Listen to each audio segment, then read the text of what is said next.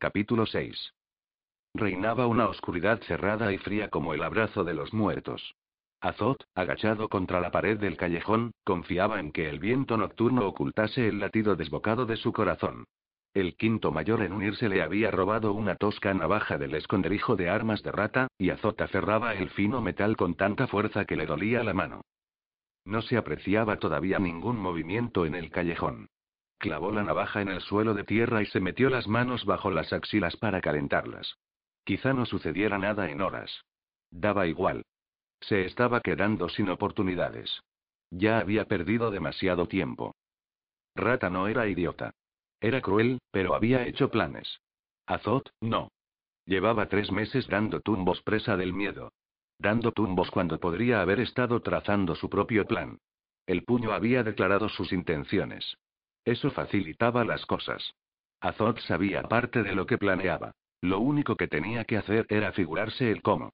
Se puso a pensar y notó que le era demasiado fácil meterse en el pellejo de rata, hacer suyos los pensamientos del puño de su hermandad. Una purga no basta. Una purga solo me daría seguridad durante un par de años. No sería el primer cabecilla de una hermandad que mata para conservar su poder. Matar no me hará diferente. Azot dio vueltas a esa idea. Rata no tenía ambiciones modestas. Se había tragado su odio durante tres meses. ¿Qué lo había llevado a aguantar todo ese tiempo sin pegar siquiera a Zod? Destrucción. En eso terminaba todo. Rata lo destruiría de algún modo espectacular. Saciaría su crueldad y afianzaría su poder. Haría algo tan atroz que la historia de Azot se repetiría una y otra vez entre las hermandades.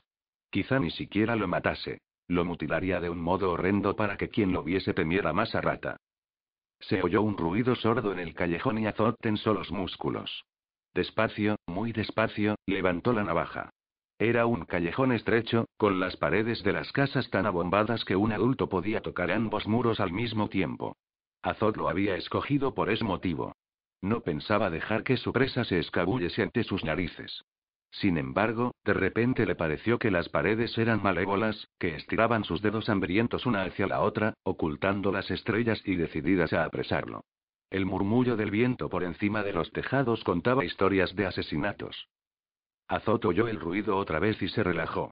Una rata vieja y cubierta de cicatrices surgió de debajo de una pila de tablones mohosos y olisqueó. Azot permaneció inmóvil mientras la rata avanzaba contoneándose.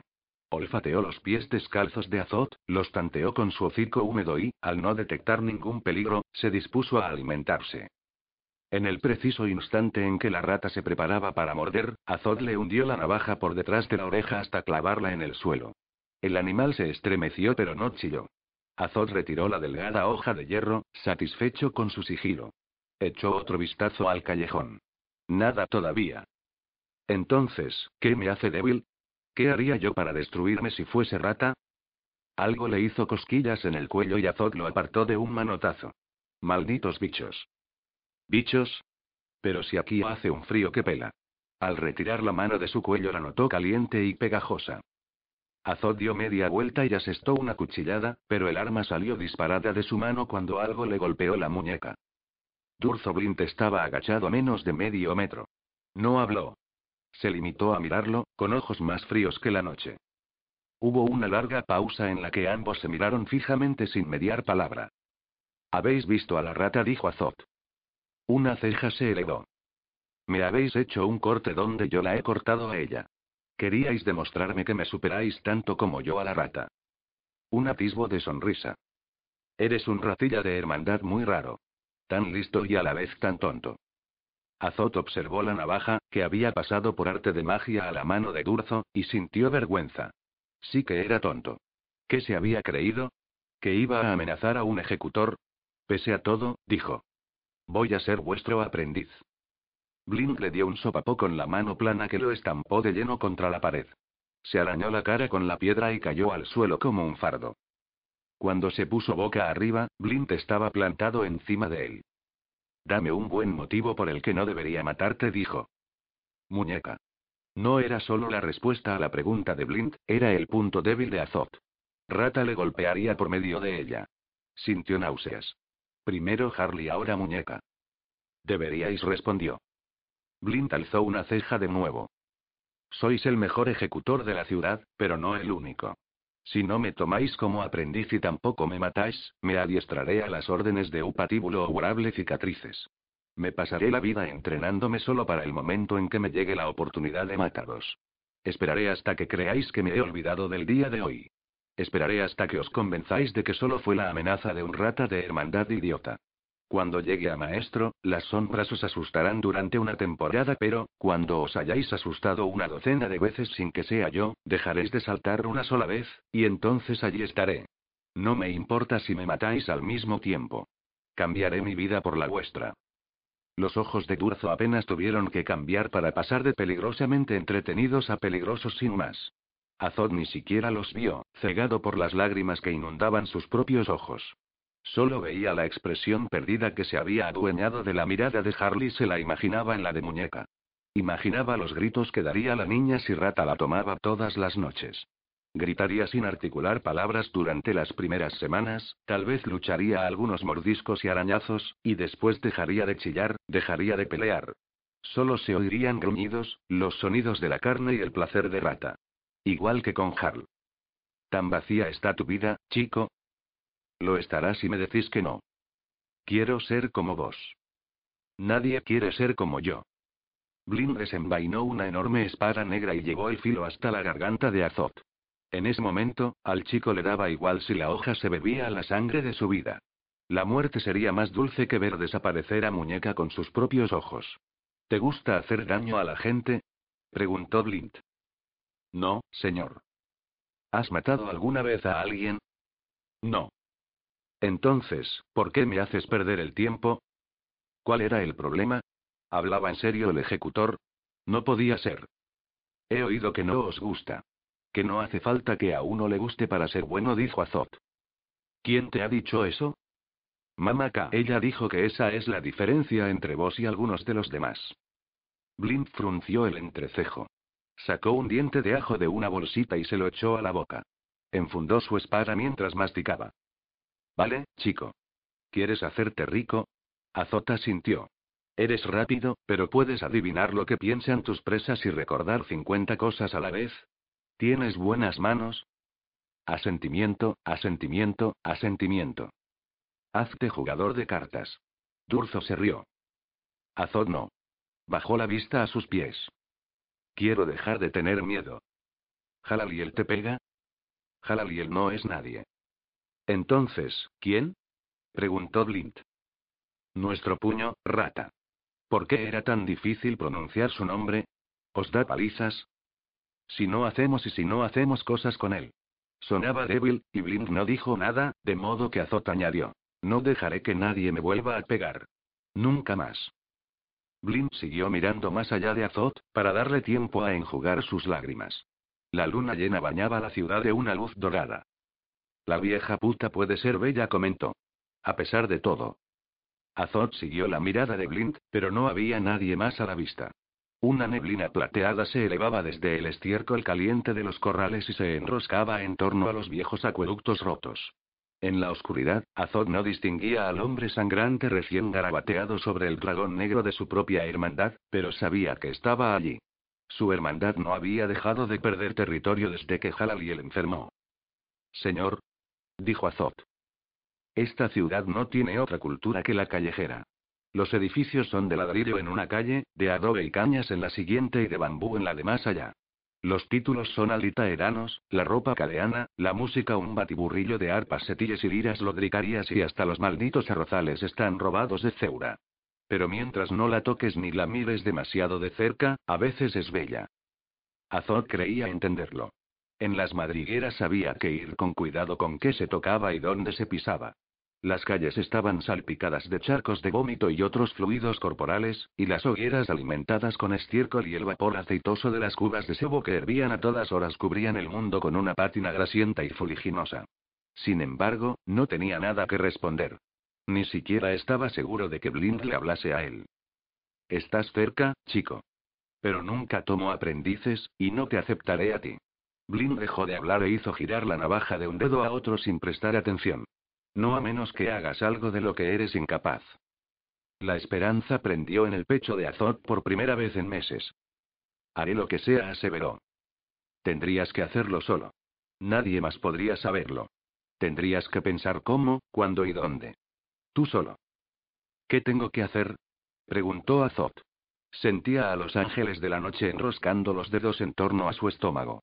¿Cómo era que sabía lo que Blint iba a decir a continuación? Blint recogió la rata muerta y se la lanzó. Esto mismo. Mata a tu rata y tráeme una prueba. Tienes una semana. Capítulo 7. Solón Tofusin llevaba de las riendas a su caballo por el paseo de Siglin, entre las mansiones chabacanas y apiñadas de las grandes familias de Cenaria. Muchas de las casas tenían menos de una década. Otras eran más antiguas, pero presentaban reformas recientes. Los edificios de esa calle en concreto eran cualitativamente distintos del resto de la arquitectura cenariana. Los habían erigido personas que esperaban que su dinero pudiera pagar cultura. Todos eran ostentosos y rivalizaban con sus vecinos en lo exótico de sus diseños. Aquí fantasías de arquitecto con agujas ladesianas o cúpulas del placer fría kibes, allá mansiones alitaeranas erigidas con mayor rigor funcional, más lejos imitaciones a perfecta escala de los famosos palacios veraniegos ceurines. Había incluso lo que Solón creyó reconocer gracias a un cuadro como un bulboso templo y murí, al que no faltaban ni sus banderolas de oración. Dinero esclavista, pensó. No era la esclavitud lo que lo horrorizaba. En su isla, se trataba de algo habitual. Sin embargo, no en las mismas condiciones. Estas mansiones se habían construido con gladiadores y granjas de bebés. Aunque no le pillaban de camino, había atravesado antes las madrigueras para ver cómo era la mitad silenciosa de su nueva ciudad de acogida. La sordidez de la zona hacía que la riqueza del otro lado pareciese obscena. Estaba cansado. Aunque no era alto, era ancho. Ancho de barriga y, por suerte, más ancho todavía de pecho y de hombros. La yegua era un buen animal, pero no precisamente un corcel de guerra, y tenía que llevarla de la brida la mitad del tiempo. Las grandes villas se alzaban más adelante, diferenciadas de las demás no tanto por el tamaño de los edificios como por la extensión de terreno tras sus muros. Si las mansiones estaban apiñadas unas junto a otras, las villas se extendían sin escatimar suelo. Los centinelas custodiaban portones de durísima madera en vez de elaborada rejería. Eran puertas construidas hacía mucho para la defensa, y no con fines decorativos. Las puertas de la primera vida lucían la trucha de los Hadwin laminadas con pan de oro. Por el portillo, Solón distinguió un exuberante jardín lleno de estatuas, algunas de mármol, otras cubiertas de oro batido. No me extraña que tengan una docena de guardias. Todos los centinelas eran profesionales y tirando a guapos, lo que daba crédito a los rumores sobre la duquesa hizo que se alegrara de dejar atrás la villa de los Hadwin. Compartir casa con una duquesa voraz cuyo marido partía en frecuentes y prolongadas embajadas era lo último que necesitaba. No es que vaya a encontrarme nada mejor allá a donde voy. Dorian, amigo mío, espero que esto haya sido una genialidad. No quería plantearse la otra posibilidad. Soy Solonto Fusin. Vengo a ver al señor de Guire, dijo al llegar ante los portones de la villa que era su destino. ¿Al duque? preguntó el centinela. Se retiró un poco el casco y se pasó la mano por la frente. Este hombre es Bobo. Sí, al duque de Guire. Habló despacio y con más énfasis del necesario, pero estaba cansado. Vaya, qué pena, replicó el guardia. Solón esperó, pero el hombre no se explicó. Bobo no, imbécil. ¿Ha salido el señor de Guire? Pues no. ¿Con qué esas tenemos? El pelo rojo tendría que haberme puesto sobre aviso. Sé que, tras siglos y siglos de incursiones, dijo Solón, los ceuríes más listos se mudaron tierra adentro y dejaron a tus antepasados en la costa, y también me hago cargo de que, cuando los piratas setilles asaltaban y saqueaban los pueblos costeros, raptaban a las mujeres más presentables y, una vez más, dejaron atrás a las que acabarían siendo tus antepasadas, por lo que, por causas ajenas a tu voluntad, eres poco agraciado y estúpido. Aún así, ¿podrías intentar explicarme cómo es que el señor de Guirre está y a la vez no está? Puedes usar palabras cortitas. El hombre parecía perversamente satisfecho. No tienes marcas en la piel ni anillos por la cara, y ni siquiera hablas como un pez. Además estás gordo, para ser un pescado. A ver si lo adivino. Te entregaron al mar como ofrenda, pero los dioses marinos no te quisieron, y cuando apareciste en la playa te amamantó una troya que te tomó por uno de los suyos. Era ciega, replicó Solón, y cuando el centinela se rió, decidió que le caía bien. El duque de Guire ha partido esta mañana. No volverá, explicó el guardia. ¿No volverá? ¿Quieres decir que nunca? No me corresponde a mí hablar de eso. Pero no, nunca, a menos que me equivoque. Ha partido para ponerse al mando de la guarnición de aullavientos. Pero me has dicho que el señor de Guirre no ha salido, objetó Solón. El duque ha nombrado a su hijo señor de Guirre hasta su regreso. O sea, para siempre. Eres rápido para ser un pez. Su hijo Logan es el señor de Guire. Mal asunto. Por mucho que se devanara los sesos, Solón no recordaba si Dorian había dicho duque de Guire o señor de Guire.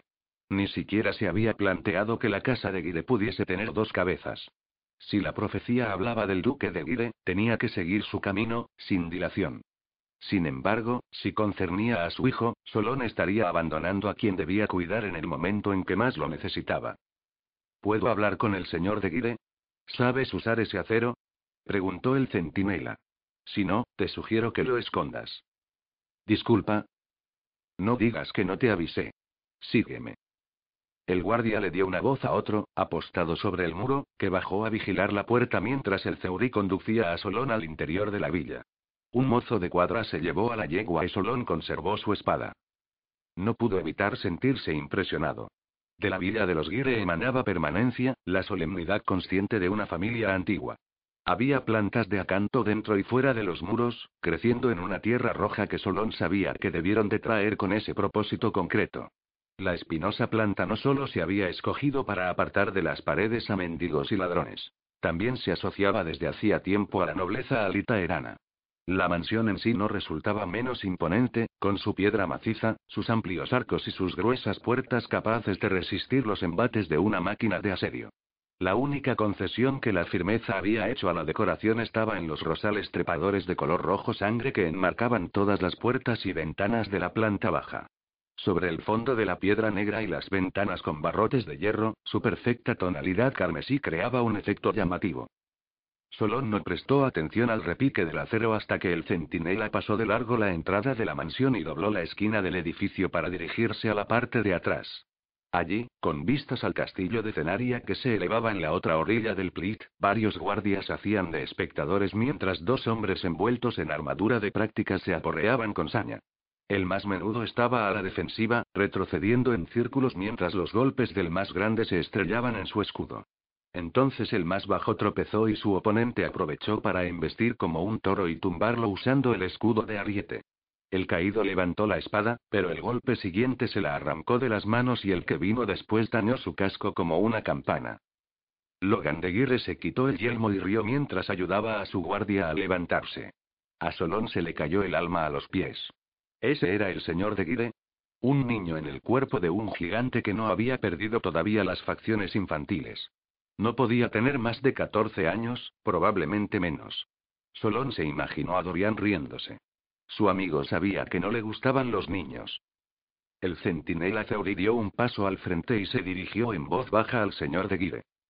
Hola, dijo el jovencísimo noble, volviéndose hacia Solón. Marcus me cuenta que te tienes por todo un espadachín. ¿Es cierto? Solón miró al Zeuri, quien le dedicó una sonrisa ufana. Se llama Marcus, en aquel país hasta los nombres eran un galimatías. Sin ningún miramiento por los orígenes de cada persona, los nombres alitaeranos como Marcus o Luciene convivían alegremente con los de raíz lodricaria como Rodó o Daidra, Ceuríes como Ideo o Shizumi y con los nombres cenarianos corrientes como Aleine o Ferlene. Se diría que los únicos nombres que aquella gente no estaba dispuesta a poner a sus hijos eran los apodos de esclavo habituales en las madrigueras, como cicatriz o leporino. Me defiendo, mi señor. Pero lo que deseo intercambiar con vos son palabras, y no golpes. Si parto ya, mi vieja yegua y yo podemos llegar a la guarnición en seis días, quizás siete. Hablaremos, entonces y después de un poco de ejercicio. Marcus, tráele una armadura de entrenamiento. Los hombres parecían complácidos, y Solón vio que adoraban al joven señor como si fuese su propio hijo. Le reían las gracias y lo mimaban demasiado. De repente había pasado a ser el señor de Guide, y los hombres todavía estaban encantados con lo novedoso de la idea. No la necesito, dijo Solón. Las risillas se interrumpieron y los hombres lo miraron. ¿Quieres practicar sin armadura? preguntó Logan. No quiero practicar en absoluto. Si esa es vuestra voluntad, accederé a ello y pero no lucharé con una espada de prácticas. Los hombres lanzaron exclamaciones ante la perspectiva de ver luchar a aquel setí bajito contra su gigante, y sin armadura. Solo Marcus y un par más parecían inquietos. Con la gruesa armadura que Logan llevaba, había poco peligro de que saliera malherido aún contra una hoja afilada. Pero el peligro existía. Solón vio en los ojos de Logan que él también lo sabía.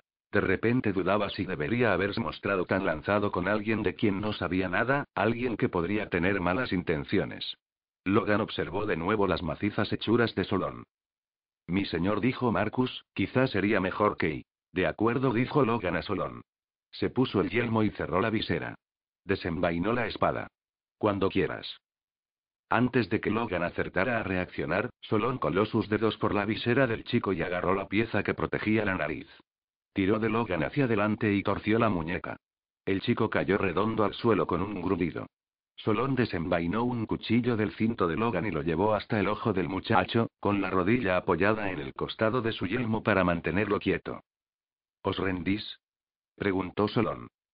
La respiración del chico era trabajosa. Me rindo. Solón lo soltó y se puso en pie, sacudiéndose el polvo de las perneras de sus pantalones de montar. No se ofreció a ayudar al señor de Guirre a levantarse. Los hombres estaban callados. Varios habían desenvainado, pero ninguno dio un paso al frente. Era obvio que, si la intención de Solón hubiera sido matar a Logan, ya lo habría hecho. Sin duda pensaban en lo que les habría hecho a ellos el duque de Guire de haber sucedido lo peor. Sois un mocoso insensato, señor de Guire, dijo Solón. Un bufón que actúa ante unos hombres a los que tal vez algún día deba pedir que mueran por él. Dijo Duque de Guire, seguro que Dorian dijo Duque de Guire. Pero me envió aquí. Si se hubiera referido al duque, sin duda me habría mandado directamente a la guarnición. La profecía no trataba de mí. No había forma de que Dorian supiera que me retrasaría y llegaría tan tarde a la ciudad. ¿O sí? Logan se quitó el yelmo y tenía la cara enrojecida, pero no dejó que su vergüenza estallara en ira. Yo y me lo merecía, dijo. Y también el repaso que me acabáis de dar. O algo peor. Lo siento. Mal anfitrión el que agrede a sus invitados. Sabéis que los guardias se han estado dejando ganar, ¿verdad? Logan pareció afligirse. Lanzó un vistazo al hombre con quien peleaba cuando Solón llegó y luego bajó la vista a sus pies. Después, como si le costara un esfuerzo de voluntad, alzó los ojos hasta los de Solón. Veo que decís la verdad. Aunque me avergüence enterarme, os lo agradezco. Y entonces fueron sus hombres quienes parecieron avergonzarse. Le habían dejado ganar porque lo amaban, y resultaba que habían puesto en evidencia a su señor. Más que arrepentidos, estaban desconsolados. ¿Cómo despierta este chico semejante lealtad? ¿Es solo por fidelidad a su padre?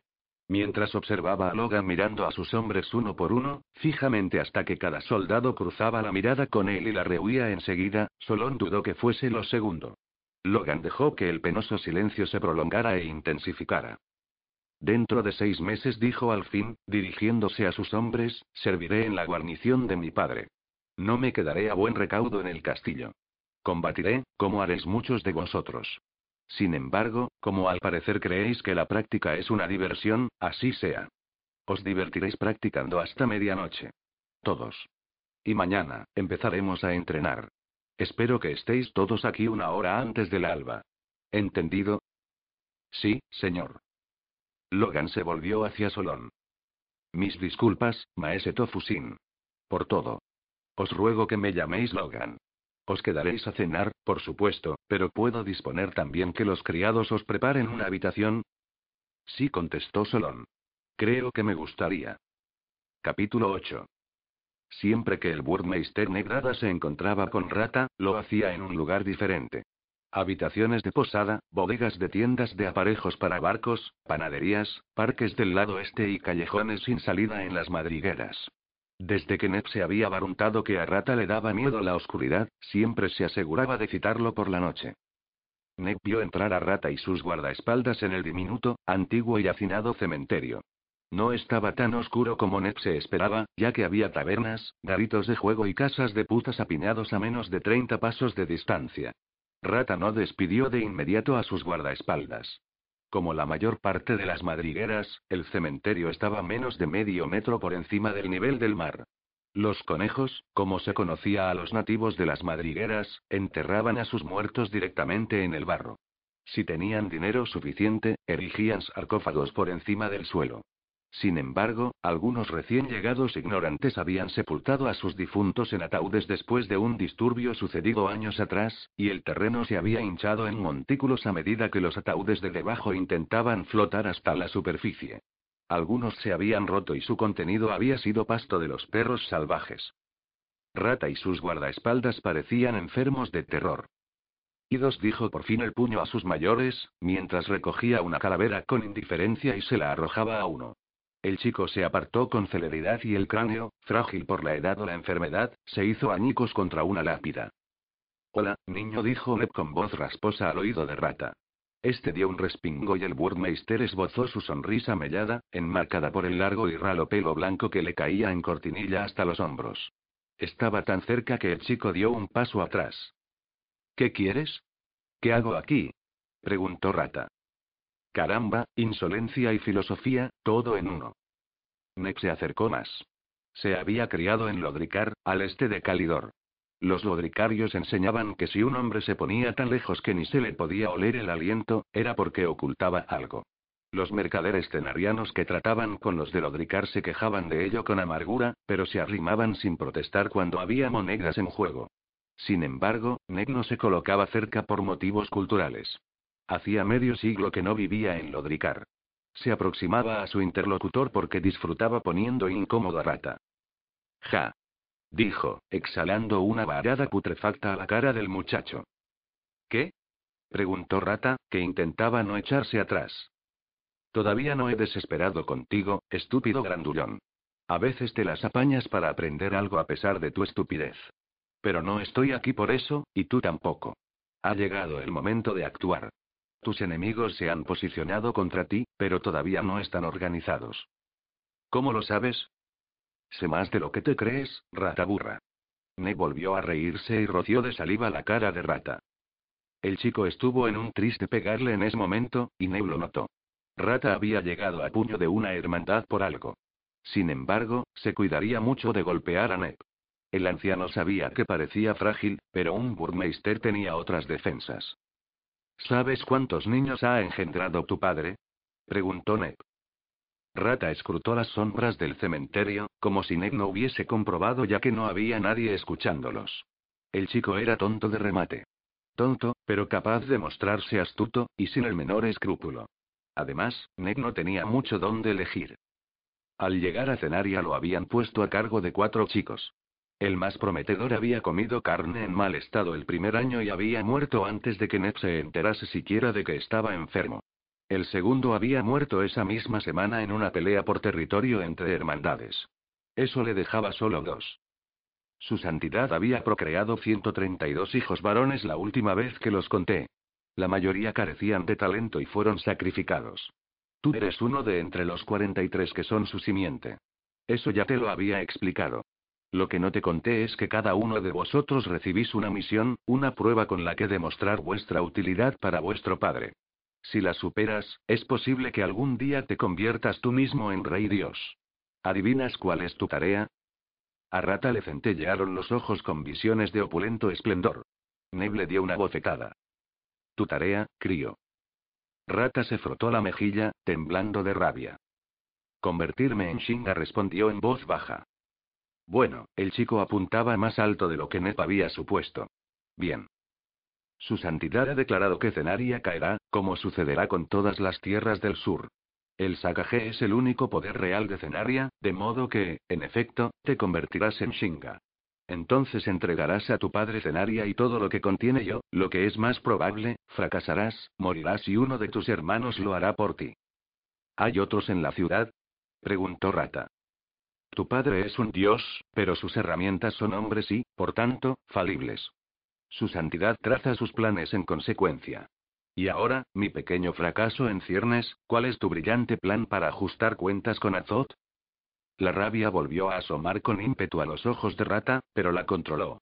A una palabra de Mep, Rata sería un cadáver más flotando en el plit a la mañana siguiente, y los dos lo sabían. A decir verdad, Neuro estaba poniendo a prueba. La crueldad era la mejor baza de rata. Neu lo había visto amedrentar con su saña a chicos más mayores que podrían haberlo matado, pero no valía de nada si no sabía controlarla. Mataré a Azot, respondió el muchacho. Lo haré sangrar como un i. Lo que no puedes hacer es precisamente matarlo. Si lo matas, lo olvidarán y otro ocupará su lugar. Debe vivir quebrantado, a la vista de todo el mundo. Le pegaré una paliza delante de todos. Le romperé los huesos de las manos y... ¿Qué pasa si sus lagartos saltan para defenderlo? Son y bueno y no lo harán. Tienen demasiado miedo. A diferencia de otros chicos que conozco, dijo Ned, Azot no es estúpido. Entendió las consecuencias de que esos mayores acudieran a él. Quizá hasta lo haya planeado todo así desde el principio. Lo primero que se esperará es que te asustes e intentes pegarle. De modo que tendrá un plan para ello. Ned vio cómo calaba en rata la idea de que en verdad podría perder el control de la hermandad. Si perdía la hermandad, perdía la vida. Pero tú tienes un plan, dijo Rata. Un modo con el que pueda destruirlo, ¿verdad? Y hasta podría compartirlo contigo, replicó Ned. Faltaba poco. Azot lo notaba, tendido en el suelo y rodeado de sus lagartos, su hermandad. Suya. Quince pequeños y cinco mayores. La mitad de los pequeños del dragón negro y un cuarto de los mayores eran ya suyos. Dormían todos apaciblemente a su alrededor, incluso también Tejón, quien se suponía que solo debía hacerse el dormido. Azot llevaba cuatro días sin pegar ojo. Desde su último encuentro con Blind, Azot había yacido despierto noche tras noche, planeando, dudando, enfebrecido de emoción ante la perspectiva de una vida sin rata. Y con cada amanecer, la luz naciente del día evaporaba sus planes al mismo tiempo que la niebla. Había bautizado a modo de broma como lagartos a quienes se ponían de su lado, desde luego, no eran dragones, pero los niños habían adoptado el nombre con orgullo, sordos a la desesperación que contenía el apelativo. De día Azot actuaba, daba órdenes, intentaba hacer de sus patéticos lagartos una fuerza útil, cualquier cosa con tal de quitarse de la cabeza el asesinato de Rata. ¿Cuánto tiempo esperaría su enemigo antes de actuar? El momento propicio para la purga había llegado. Todo el mundo esperaba a ver qué decisión tomaría Rata. Todos seguían convencidos de que haría algo porque si no lo hacía, y pronto, sus fieles empezarían a dudar de él y perdería la hermandad en un instante. Azot incluso había ordenado a tres de los pequeños en los que más confiaba que vigilasen a Muñeca a todas horas. Después había dudado. No era un buen uso de las fuerzas con que contaba. Necesitaba que esos pequeños le llevasen información, que escuchasen a los demás miembros de la hermandad y que hiciesen indagaciones para ver si alguna otra hermandad vería con buenos ojos que los lagartos se les unieran. Además, ¿qué podrían hacer tres pequeños contra todos los mayores de rata? Unos niños de 8, 9 y 11 años no iban a detener a los quinceañeros del puño. Había acabado por encomendar a dos de los primeros mayores que se le habían unido que cuidasen de su amiga, a la que además mantenía cerca de él a todas horas del día. Aún así, estaba empezando a perder el norte. Las noches en vela le estaban pasando factura. Tenía la cabeza hecha un lío. Era solo cuestión de tiempo que cometiera algún error tonto. Y todo porque no tenía agallas para matar a Rata. Podía hacerlo esa misma noche. Sería fácil, a decir verdad. Rata había salido antes de medianoche con dos mayores, pero, al volver, se dormiría al instante. El muy desgraciado nunca tenía problemas para conciliar el sueño. Azot conservaba la navaja. Tenía incluso un puñal de verdad, que uno de sus mayores había robado. Lo único que debía hacer era acercarse a Rata y clavárselo. Cualquier punto del estómago serviría. Aunque los dragones de Rata fueran lo bastante leales para llevarlo a un sanador, sin duda le robarían todo el dinero. ¿Qué sanador iba a trabajar gratis para un rata de hermandad? Lo único que Azot tenía que hacer era esperar cinco minutos tras la llegada de Rata y entonces levantarse a hacer pis. Al volver, lo mataría. Era la única manera de que Muñeca estuviese a salvo. Sabía lo que significaría para él convertirse en ejecutor. Todo cambiaría. Los ejecutores eran cuchillos en la oscuridad. Azot aprendería a luchar, a matar. No solo aprendería, sino que lo haría. Blind esperaría de él que matase. Eso le remordía la conciencia, igual que una de aquellas miradas de muñeca que solo podía apartar de su mente si no la miraba a los ojos. Sin embargo, no dedicaba mucho tiempo a pensar en los detalles del oficio de asesinar. Se aferraba a aquella imagen de Durzo Blind riéndose de la hermandad entera. Durzo Blind, riéndose de Rata y su pequeño ejército. Durzo Blind, que no conocía el miedo. Durzo Blind, en quien Azot podía convertirse. Blind se lo llevaría. Azot nunca dirigiría a Dragón Negro. Ni siquiera dirigiría a sus lagartos. De todas formas, tampoco quería ser su líder. No quería que los pequeños lo mirasen como si fuera su padre, ni que unos mayores que le sacaban una cabeza se llevaran la falsa impresión de que sabía lo que hacía, de que iba a protegerlos a todos. Ni siquiera podía protegerse a sí mismo. Todo era un fraude. Él era un fraude. Le habían tendido una trampa y los demás ni siquiera se lo imaginaban. El inconfundible sonido de la puerta de entrada anunció el regreso de Rata. Azot estaba tan asustado que habría llorado si no le hubiese dicho a Tejón que aguantase despierto. No podía llorar delante de sus mayores. Estaba seguro de que Rata llegaría hasta él, haría que sus mayores lo alzasen en vilo y se lo llevaría para administrarle algún castigo horrendo que dejaría él dejarla a la altura del betún. Pero Rata, animal de costumbres, se dirigió a su harén, se tumbó y cayó dormido en cuestión de segundos. Un ejecutor no lloraría. Azot intentó calmar su respiración y trató de ver si los guardaespaldas de Rata también dormían. Los ejecutores no tenían miedo. Eran asesinos. Los demás eran quienes les tenían miedo a ellos. Todos los integrantes del Sakaje los temían. Si me quedo tumbado y procuro quedarme dormido, podría continuar sin que pasara nada durante otra noche o quizá otra semana, pero al final Rata acabará conmigo. Lo destruirá todo. Azot había visto la expresión de sus ojos. Estaba seguro de que Rata lo aniquilaría, y no pensaba que fuese a tardar una semana. O eso o lo mato yo primero. En su cabeza, Azot se vio como un héroe, un personaje salido de la balada de un bardo. Devolvía a Harl su dinero, entregaba a Halaliel la cantidad suficiente para pagar su reválida, todos los miembros de la hermandad lo adoraban por haber matado a Rata y Muñeca hablaba por primera vez, con los ojos resplandecientes de aprobación, para decirle lo valiente que era. Era una tontería, y Azod no podía permitirse tonterías. Tenía que mear. Se puso en pie enfurecido y salió por la puerta de atrás. Los guardaespaldas de rata ni siquiera se agitaron en sueños cuando les pasó por delante. El aire nocturno era frío y hediondo.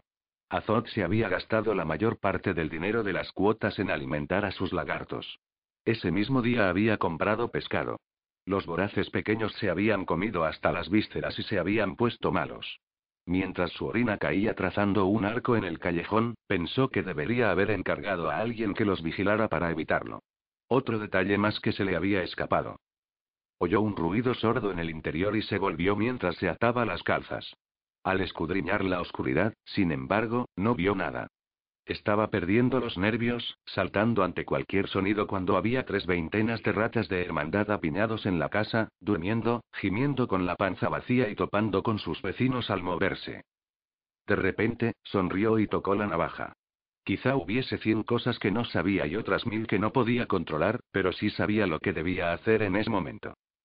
Rata tenía que morir, así de sencillo. A Azod no le importaba lo que fuese de él después. Tanto si le daban las gracias como si lo liquidaban, tenía que matar a Rata. Tenía que matarlo antes de que actuase contra Muñeca.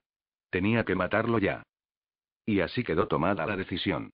Agarró la navaja ocultando el filo con su antebrazo y entró. Rata estaría durmiendo apretujado entre su harén. Solo tendría que desviarse dos pasos de su camino. Podía fingir que tropezaba por si los mayores estaban vigilándolo y a continuación hundirle a Rata la navaja en el vientre. Lo acuchillaría una y otra vez hasta que uno de los dos estuviese muerto. Se hallaba a cuatro pasos de su destino cuando alcanzó a ver el lugar donde solía dormir él mismo. Tejón estaba tumbado boca arriba en la oscuridad, con una fina línea cruzándole el cuello, negra sobre la piel blanca. Tenía los ojos abiertos, pero no se movía. El hueco de muñeca estaba vacío. La chica había desaparecido, y también Rata. Capítulo 9. Estaba tumbado en la oscuridad, demasiado atónito para llorar. Aun siendo presa de una repentina ofuscación, Azot comprendió que los mayores de Rata no podían haber estado dormidos. Aquello era lo que habían estado esperando. Azot había salido un momentito y ellos se habían llevado a muñeca. Ni siquiera le serviría de nada despertar a toda la hermandad. Con la oscuridad y la confusión, sería imposible enterarse de cuáles de los mayores de Rata habían desaparecido. Además, ¿qué iba a hacer, aunque lo supiese? Aunque descubriese quién faltaba, no sabría a dónde había ido. E incluso si se enterase de su paradero, ¿qué iba a hacer? Estaba tumbado en la oscuridad con la mirada clavada en el techo abombado, saltando de un pensamiento a otro. Los había oído. Maldito fuera para siempre. Había oído el ruido y ni siquiera había entrado a mirar. Estaba tumbado en la oscuridad, acabado. Se produjo el cambio de guardia. Salió el sol. Los ratas de la hermandad se despertaron, y él seguía contemplando el techo abombado, deseando que se le viniera encima como todo lo demás. No podría haberse movido ni aunque hubiese querido. Estaba tumbado a plena luz del día. Había niños chillando, pequeños que le tiraban de la ropa y le gritaban algo. Algo sobre tejón. Preguntas. No eran más que palabras. Las palabras eran viento. Alguien lo sacudió, pero Azot estaba muy lejos. No despertó hasta mucho después de eso. Solo existía un sonido capaz de arrancarlo de su trance. La risa de rata. Sintió un cosquilleo en la piel y se incorporó. Todavía tenía la navaja. Había sangre seca en el suelo, pero Azot apenas reparó en ella. Se puso en pie y caminó hacia la puerta. Aquella risa terrible sonó de nuevo, y Azot arrancó a correr. Nada más atravesar la puerta, vio con el rabillo del ojo que la sombra del marco se alargaba y saltaba hacia adelante para cerrarle el camino. Fue tan rápido como una araña trampera que había visto una vez, e igual de eficaz. Se estrelló contra la sombra como si hubiera topado con una pared. Sintió que le daba vueltas la cabeza y que lo apartaban de un tirón a las profundas sombras que separaban el edificio de la hermandad de las ruinas contiguas. ¿Tantas ganas tienes de morir, canijo? Azot no podía sacudir la cabeza, no podía zafarse. La sombra le tapaba la cara con mano de hierro. Poco a poco, cayó en la cuenta de que era Maese Blint. Cinco días, chico. Cinco días has tenido para matarlo. Susurraba al oído de Azot, con un aliento que insinuaba un leve matiz de cebollas y ajo. Cerca de ellos, Rata hablaba con la hermandad, riendo y haciendo que los demás se riesen con él. Varios de los lagartos de Azot estaban presentes, también risueños, esperando rehuir la atención de Rata. Así que ya ha empezado. Cualquier cosa que Azot hubiese logrado comenzaba a desmoronarse. El resto de los lagartos había desaparecido. Sin duda regresarían arrastrándose más tarde para ver qué había pasado. Azot ni siquiera podía enfadarse con ellos. En las madrigueras, se hacía lo que fuera para sobrevivir. No habían fallado sus lagartos, sino él. Blin tenía razón. Los mayores que rodeaban a Rata estaban preparados para actuar. El propio Rata lo estaba. Si Azot hubiese salido a la carga, habría muerto. O algo peor. Con todo el tiempo que había tenido para planear, no había hecho nada. Esa muerte estaría bien merecida. ¿Ya estás tranquilo, chaval? preguntó Blint. Bien. Porque voy a enseñarte lo que han costado tus dudas. Solón acudió a la cena conducido por un anciano de espalda encorvada, que llevaba un uniforme planchado de forma impecable y adornado con galones dorados y un blasón en campo de sable con el halcón blanco de los Guide, que con el paso de los siglos apenas se reconocía como el gerifalte que era. Un halcón de las tierras del norte. Y no de Calidor ni de Lodricar siquiera. Los gerifaltes solo se encontraban en los cielos. De modo que los guires son tan oriundos de Cenaria como yo. La cena se sirvió en el gran salón, una elección extraña en opinión de Solón. No era que no fuese impresionante, sino que lo era demasiado. Debía de ser casi tan grande como el mismísimo gran salón del castillo de Cenaria, y estaba decorado con tapices, estandartes, escudos de enemigos muertos tiempo atrás, lienzos enormes, estatuas de mármol bañadas en oro, y un mural en el techo que representaba una escena de la Alquestia. En medio de tanto esplendor, la mesa quedaba reducida a la insignificancia, aunque midiese 15 pasos de longitud.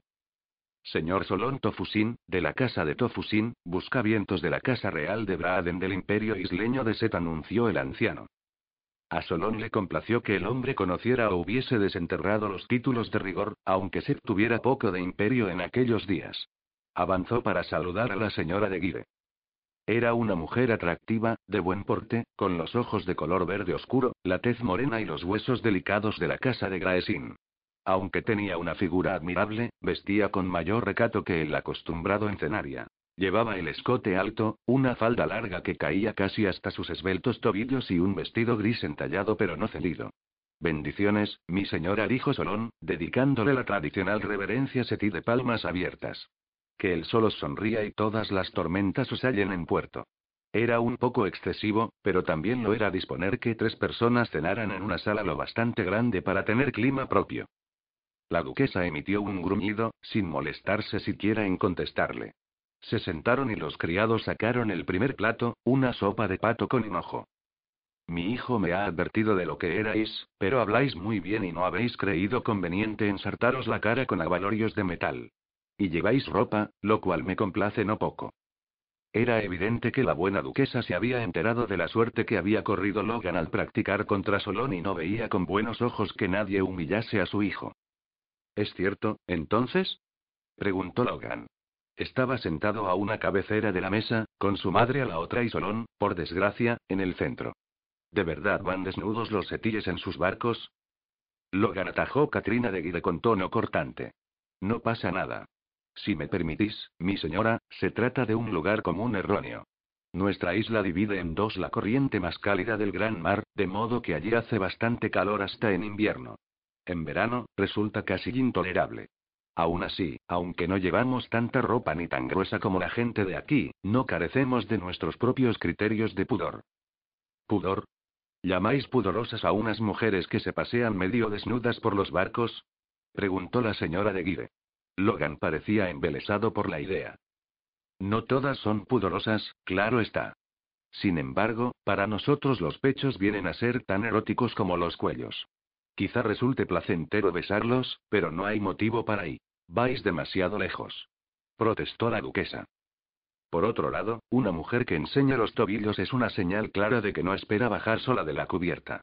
En realidad, señora de Guide añadió alzando una ceja y fingiendo que le miraba los tobillos, aunque estuvieran demasiado lejos y al otro lado de las patas de la mesa, las setillas os considerarían de lo más descocada. Katrina de Guide se puso lívida. Antes de que acertara a decir nada, sin embargo, Logan rompió a reír. ¿Tobillos? ¿Tobillos? Menuda y bobada. Silbó. Bonitos tobillos, madre.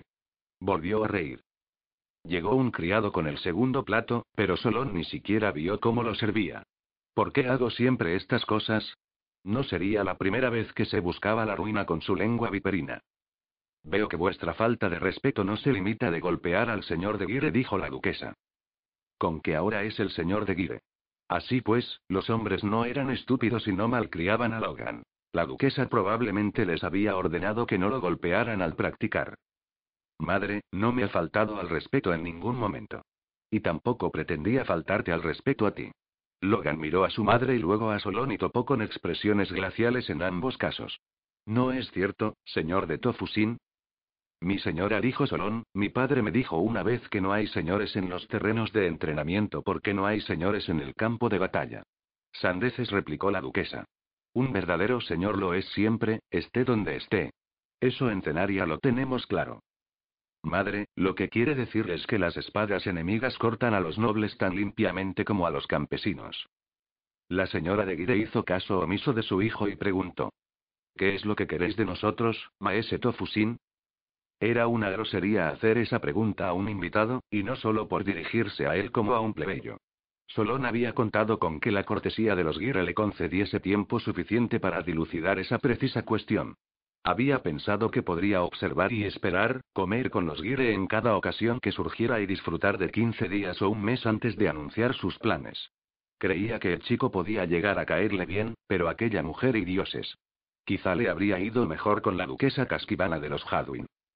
Madre, ¿no te parece que estás siendo un poco y? La duquesa ni siquiera miró a su hijo. Se limitó a levantar la palma hacia él con la vista clavada en Solón, sin parpadear. ¿Con qué esas tenemos? Logan no solo era su hijo. Aunque no fuera más que un crío, también era el señor de Katrina de Guire. En ese gesto desdeñoso, Solón leyó la historia de la familia. Ella alzaba la mano, y su hijo era aún lo bastante joven, lo bastante inexperto, para callar como un buen hijo en vez de castigarla como un buen señor. En ese desprecio y en el desdén con que la mujer lo había recibido a él, Solón vio por qué el duque había nombrado a su hijo señor de Guire en su ausencia. El duque no podía confiar en cederle el mando a su esposa. Estoy esperando, dijo la señora de Guire. Su tono glacial acabó de convencer a Solón. No le gustaban los niños, pero aborrecía a los tiranos. Maldito seas, Dorian. He venido a ser el consejero del señor de Guire, dijo, con una sonrisa amistosa. Ja. Ni hablar. Madre terció Logan, a cuya voz asomó un deje acerrado. No. Jamás insistió ella. A decir verdad, maese Tofusin, me gustaría que os fuerais. Madre. de inmediato remachó la duquesa. Solón no se movió.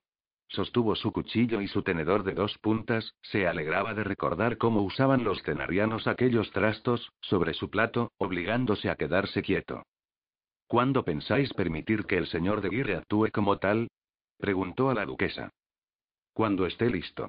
Cuando sea mayor. Y no pienso consentir que me enmiende la plana un salvaje Setiquei. ¿Es eso lo que os ordenó el duque cuando nombró señor a su hijo en su ausencia? ¿Que Logan fuese el señor de Guirre cuando estuviese listo? Mi padre me dijo una vez que la obediencia tardía en realidad es desobediencia. Guardias. Gritó ella. Maldita sea, madre. Para. Logan se puso en pie tan de golpe que su silla cayó al suelo con estrépito. Los guardias se hallaban a medio camino hacia la silla de Solón. De repente parecieron sorprendidos, violentos. Se miraron entre sí y aminoraron la marcha, en un vano intento de acercarse con discreción que echaron a perder sus cotas de malla, que tintineaban a cada paso. Logan, ya hablaremos después de esto, dijo Katrina de Guire. Tallan, Bran, acompañada a este hombre a la salida. Ahora mismo. Yo soy el señor de Guire. No lo toquéis, gritó Logan. Los guardias se detuvieron. A Katrina se le encendieron los ojos de furia. ¿Cómo te atreves a poner en entredicho mi autoridad? ¿Corriges a tu madre delante de un desconocido? Eres una vergüenza, Logan de Guire. Deshonras a tu familia. Tu padre cometió un terrible error al confiar en ti. Solón se sentía enfermo, y Logan tenía peor aspecto todavía. Temblaba, presa de una repentina vacilación, a punto de echarse atrás. Menuda víbora. Destruye lo que debería proteger. Mina la confianza de su propio hijo. Logan miró a Tallan y Bran. Los hombres parecían acongojados al presenciar la evidente humillación de su joven señor. Logan se encogió, pareció desinflarse. Tengo que hacer algo. Mi señor de Guerre dijo Solón, mientras se ponía en pie y atraía todas las miradas. Lo lamento muchísimo. No deseo abusar de vuestra hospitalidad. Lo último que querría es ser motivo de desacuerdo en vuestra familia y, en verdad, me he dejado llevar y he hablado con excesiva franqueza de vuestra madre. No siempre acierto a templar la verdad para las sensibilidades cenarianas. Señora de Guide, os pido disculpas por cualquier ofensa que haya podido causaros a vos o a vuestro señor. Señor de Guide, pido disculpas si sentís que os he tratado con ligereza y por supuesto me marcharé, si me concedéis vuestra venia. Con un ligero énfasis en el si me concedéis vuestra venia. Logan se enderezó. No os la concedo. Mi señor. Solón se hizo el perplejo. He encontrado demasiada templanza y no la suficiente verdad en esta casa, señor de Tofusim, continuó Logan. No habéis hecho nada para ofenderme. Me gustaría que os quedaseis. Y estoy seguro de que mi madre hará todo lo que pueda para que os sintáis bienvenido. Logan de Guide, no te atrevas ahí, dijo la duquesa. Hombres gritó Logan a los guardias para interrumpirla. La señora de Guire está cansada y alterada. Acompañadla a sus aposentos. Agradecería que uno de vosotros montara guardia a su puerta esta noche por si requiere algo. Por la mañana desayunaremos todos en la sala de costumbre. A Solón le encantó. Logan acababa de confinar a su madre a sus aposentos y había puesto bajo guardia su puerta para mantenerla allí hasta la mañana siguiente, todo sin proporcionarle un solo cauce para la queja. Este chico será un hombre grandioso. ¿Será? Ya lo es. Y yo acabo de encadenarme a él. No era una idea reconfortante. Ni siquiera había decidido quedarse. En realidad, media hora antes había decidido no decidirse durante unas semanas. Ahora pertenecía a Logan. ¿Sabías que pasaría esto, Dorian? Dorian no creía en las coincidencias, pero solo nunca había tenido la fe de su amigo. En ese momento, con fe o sin ella, estaba comprometido. La sensación le oprimía el cuello, como si llevara un collar de esclavo dos tallas menor que la suya. El resto de una cena excelente transcurrió en silencio. Solón rogó la venia de su señor y salió a buscar la taberna más cercana que sirviera vino setí. Capítulo 10. Tenía el rostro destrozado. Azot había visto una vez a un hombre al que un caballo había coceado de lleno en la cara. El pobre había muerto ahogándose en dientes rotos y sangre. La cara de muñeca estaba peor. Apartó la vista, pero Durzo lo agarró por el pelo y le volvió la cabeza. Mira, maldito seas, mira. Esto es lo que has hecho, chaval. Este es el precio de la vacilación. Cuando te digo que mates, matas. No mañana, no cinco días más tarde. Matas en ese instante. Sin vacilar. Sin dudas. Sin pararte a pensártelo. Obediencia. ¿Entiendes la palabra? Sé más que tú. Tú no sabes nada. No eres nada. Esto es lo que eres. Eres debilidad. Eres suciedad. Eres la sangre que borbotea de la nariz de esa niñita. A Azot se le escapaban los sollozos de la garganta. Se debatió y trató de apartarse, pero Durzo lo agarraba con mano de acero. No. Mira. Esto es lo que has hecho. Esto es culpa tuya. Es tu fracaso. Tu muriente hizo esto. Un muriente no debería hacer nada. Un muriente está muerto. Y no al cabo de cinco días. Lo está en el preciso instante en que aceptas el encargo. ¿Lo entiendes? Azot vomitó, y aún así Durzo lo agarró por el pelo, volviéndolo para que no salpicase a muñeca. Cuando hubo acabado, Durzo le dio media vuelta y lo soltó. Pero en esta ocasión, Azot giró la cabeza, sin siquiera limpiarse el vómito de los labios. Miró a muñeca. No podía quedarle mucho tiempo. Cada aliento era trabajoso. La sangre se acumulaba, fluía, goteaba, caía a las sábanas y luego al suelo. Se quedó mirándola hasta que desapareció su cara, hasta que solo pudo ver ángulos y curvas rojos allá donde antes estuviera aquel rostro angelical. Los ángulos rojos se volvieron incandescentes y se le grabaron a fuego en la memoria. Se mantuvo totalmente quieto para que las cicatrices de su recuerdo ofrecieran una imagen perfecta de lo que había hecho, para que cuadrasen a la perfección con las heridas de la cara de su amiga. Durzo no pronunció ni una palabra. No importaba. Él no importaba. Azot no importaba. Lo único que importaba era la niña ensangrentada, tendida sobre las sábanas ensangrentadas. Sintió que algo en su interior se venía abajo, algo que le atenazó el cuerpo hasta dejarlo sin aliento. Una parte de él se alegraba. Una parte de él vitoreaba mientras se sentía aplastado, comprimido hasta la insignificancia, hasta el olvido. Era lo que se merecía. Entonces la sensación cesó. Azot parpadeó y reparó en que no tenía lágrimas en los ojos. No se dejaría aplastar. Algo en él se negaba a que lo aplastaran. Se volvió hacia Durzo. Si la salváis, soy vuestro. Para siempre. No lo entiendes, chaval. Ya has fallado. Además, se muere. No puedes evitarlo. Ahora ella no vale nada. Una chica de la calle vale exactamente lo que pueda sacarse como puta. Salvarle la vida no es hacerle ningún favor. No te lo agradecerá.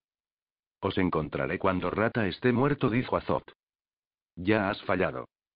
Me disteis una semana. Solo han pasado cinco días. Durzo meneó la cabeza. Por los ángeles de la noche. Así sea. Pero si no me traes pruebas, acabaré contigo. Azot no respondió. Ya se estaba alejando. La chica no se moría deprisa, pero sin dudas moría. Durzo no pudo evitar una sensación de rabia fría y profesional. Había sido un trabajo chapucero y cruel. Aquellas heridas horribles de su cara tenían la clara intención de que la chica sobreviviera y que lo hiciera con unas cicatrices espantosas que la avergonzasen de por vida. Sin embargo, en lugar de eso se moría, exhalando su vida entre estertores por una nariz rota y ensangrentada. Él tampoco podía hacer nada por ella. Eso quedó de manifiesto enseguida. Había matado al par de mayores que la vigilaban después de la carnicería, pero sospechaba que ninguno de los dos había sido el responsable de los cortes.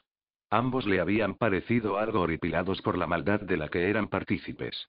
La parte de Durzo que aún conservaba un retazo de decencia le había exigido que fuese de inmediato a matar al sádico responsable de aquello, pero se había quedado para atender a la niñita.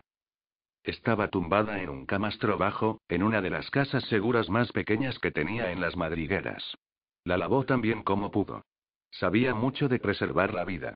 Lo había aprendido mientras aprendía a matar. Solo era cuestión de acercarse a la línea entre la vida y la muerte desde el otro lado. Así, no tardó en resultar evidente que las heridas de la niña escapaban a sus habilidades. La habían pateado, y sangraba por dentro. Eso la mataría aunque no lo hiciese la sangre que estaba perdiendo por la cara. La vida está vacía, dijo a su forma inmóvil. La vida no tiene valor ni sentido. La vida es dolor y sufrimiento. Te hago un favor si te dejo morir. Ahora serás fea. Se reirán de ti. Te mirarán. Te señalarán. Se estremecerán. Oirás sin querer sus preguntas. Conocerás su piedad interesada. Serás una curiosidad, un espanto. Ahora tu vida no vale nada. No tenía elección. Tenía que dejarla morir. Era por su bien. No era justo, tal vez, pero sí para bien. No es justo. El pensamiento lo reconcomía, como lo reconcomían la fealdad y la sangre, los estertores. A lo mejor necesitaba salvarla. Por el chico. A lo mejor la pequeña sería el aguijonazo perfecto para incitarlo. Mamaka decía que Azot tal vez tuviese demasiado buen corazón. Con suerte, aquello enseñaría al chico a actuar primero, a actuar rápido, a matar a cualquiera que lo amenazase. Azot ya había esperado demasiado. Era un riesgo hiciera lo que hiciese. El chico había jurado lealtad a Durzo si la salvaba, pero ¿cómo afectaría a un muchacho tener a esa lisiada cerca? Sería un recordatorio viviente de su fracaso. No podía permitir que Azot se destruyese por una chica. No pensaba permitirlo. Los estertores lo decidieron. No la mataría él mismo, y no era tan cobarde como para salir corriendo y dejarla morir a solas. Muy bien. Haría lo que pudiese por salvarla. Si moría, no era culpa suya. Si vivía, ya se ocuparía él de Azot. Aunque, ¿quién demonios podía salvarla? Solón contempló los pozos en su sexta copa de lo que, siendo generoso, llamaría infecto tinto seti. Cualquier vinicultor honrado de su isla se habría avergonzado de servir semejante brebaje en la fiesta de la mayoría de edad del menos favorito entre sus sobrinos. ¿Y el pozo? Por lo menos media copa de aquel vino era pozo. Alguien debería explicarle al tabernero que ese vino nunca se dejaba envejecer. Se servía en el plazo de un año. Y eso, como mucho. Cade no lo hubiese consentido. Así se lo hizo saber al tabernero. Y por la cara del hombre dedujo que ya se lo había dicho antes. Por lo menos dos veces. En fin, al cuerno con todo. Estaba pagando su buen dinero por un vino malo, y no perdía la esperanza de dejar de notar lo malo que era al cabo de unas cuantas copas. Se equivocaba. Cada copa no hacía sino irritarlo un poco más por su pésima calidad. ¿Por qué se molestaban en transportar un vino malo de una punta a otra del gran mar? ¿Realmente obtenían algún beneficio? Mientras sacaba otra moneda de plata, cayó en la cuenta de que si obtenían beneficios era gracias a botarates con morriña como él. La idea le revolvió el estómago. O quizá fue el vino. Algún día tendría que convencer al señor de Guire de que invirtiese en vinos etires. Se hundió un poco más en su asiento e hizo señas para que le sirviesen otra copa, sin hacer ningún caso a los escasos clientes y al aburrido tabernero. Aquello era en realidad un ejercicio inexcusable de autocompasión, de los que valdrían unos azotes a Logan de Guirre si alguna vez lo hubiera entregado a algo tan inmaduro. Sin embargo, había viajado hasta allí, ¿y para qué? Recordó la sonrisa de Gorian, esa sonrisilla picara que traía locas a las chicas. Tienes un reino en tus manos, Solón. ¿Ya a mí qué me importa Cenaria? Está a medio mundo de distancia. No he dicho que el reino fuese Cenaria, ¿o sí? Esa maldita sonrisilla otra vez. Después desapareció. Solón, sabes que no te lo pediría si hubiese algún otro modo y... Tú no lo ves todo. Tiene que haber algún otro modo. Por lo menos cuéntame qué se supone que debo hacer. Dorian, sabes lo que dejaré atrás. Sabes lo que esto me costará. Lo sé, dijo Dorian, mostrando en sus facciones aristocráticas el dolor que padecería un gran señor al enviar a sus hombres a la muerte para cumplir un objetivo necesario. Él te necesita, Soloni. Los recuerdos de Solón se interrumpieron de pronto por el leve pinchazo de una daga en la columna vertebral. Se enderezó de sopetón y derramó en la mesa los pozos de su séptima copa. Ni un movimiento más, amigo, dijo una voz que da a su oído. Sé lo que eres, y necesito que vengas conmigo. ¿O si no? preguntó Solón, mareado. ¿Quién podía saber que estaba allí? Exacto. ¿O si no? Con humor. ¿O si no qué? ¿Vas a matarme delante de cinco testigos? preguntó Solón. Rara vez bebía más de dos copas de vino seguidas. Estaba demasiado tocado para aquello. ¿Quién rayos era ese hombre? Y se supone que eres listo, dijo el desconocido. Si sé lo que eres y aún así te amenazó, ¿crees que me falta voluntad para matarte? Ahí había pillado a Solón. ¿Y qué me impide a mí? Volvió a notar el pinchazo de la daga. Basta de hablar. Te he envenenado. Haz lo que te diga y te entregaré el antídoto. ¿Responde eso al resto de tus preguntas? A decir verdad y sabrás que has sido realmente envenenado porque en cualquier momento te empezarán a picar el cuello y las axilas. Ajá. ¿Raíz de Ariamo? preguntó Solón, intentando pensar. ¿Era un farol? ¿Por qué iba a farrolear ese hombre? Y unas cuantas cosas más. Último aviso. Empezó a picarle el hombro. Maldición. De la raíz de Ariamu se podría encargar por sí mismo, pero aquello y... ¿Qué quieres? Sal afuera. No te vuelvas, no digas nada. Solón caminó hasta la puerta, casi temblando. El hombre había dicho lo que eres y no quién eres. Podría haberse referido a su origen serí, pero el otro comentario dejaba claro que no se trataba de eso. Los setíes quizá fueran famosos o infames por muchas cosas, pero, con razón o sin ella, la inteligencia no era una de ellas.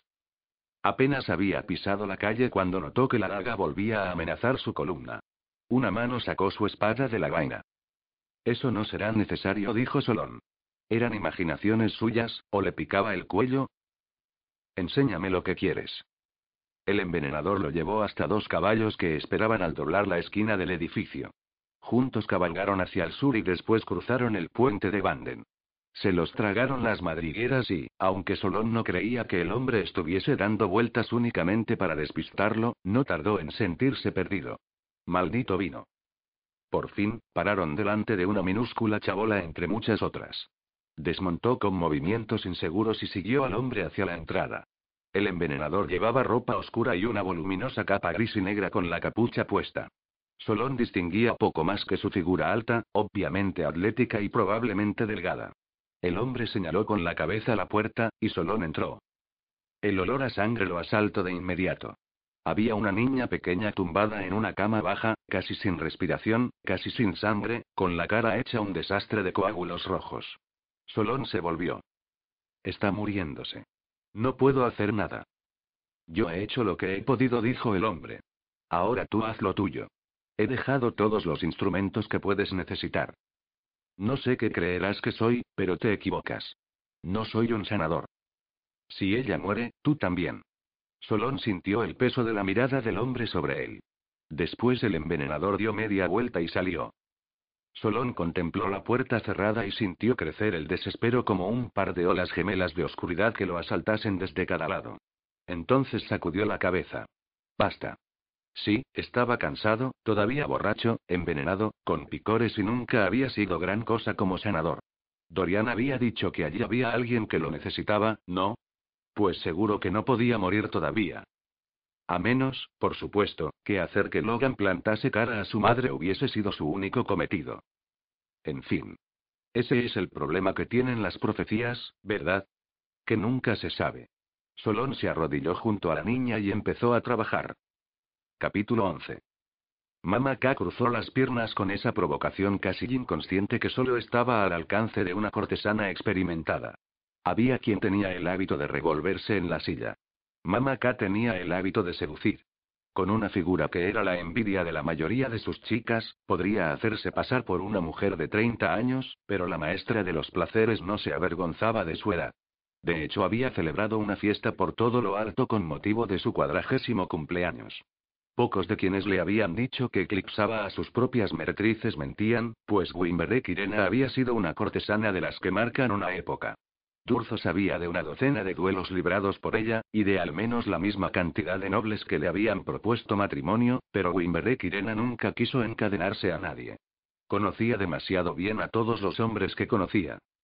Este azote tiene realmente de los nervios, ¿no es así? Preguntó Mama K. No. Embustero. Mama K sonrió con sus labios rojos y voluptuosos y sus dientes perfectos. ¿Qué me ha delatado?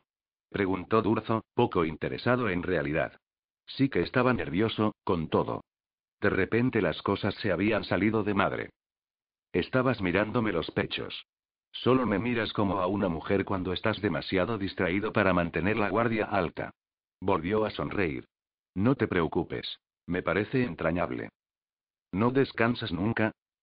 Eres un hombre más sencillo de lo que te gusta creer, Durzo Blint. En realidad solo tienes tres refugios a los que acudir cuando el mundo te supera. ¿Quieres que te diga cuáles son, mi gran y fuerte ejecutor? ¿Este es el tipo de cosas de las que hablas con tus clientes? Era un golpe bajo y ruin.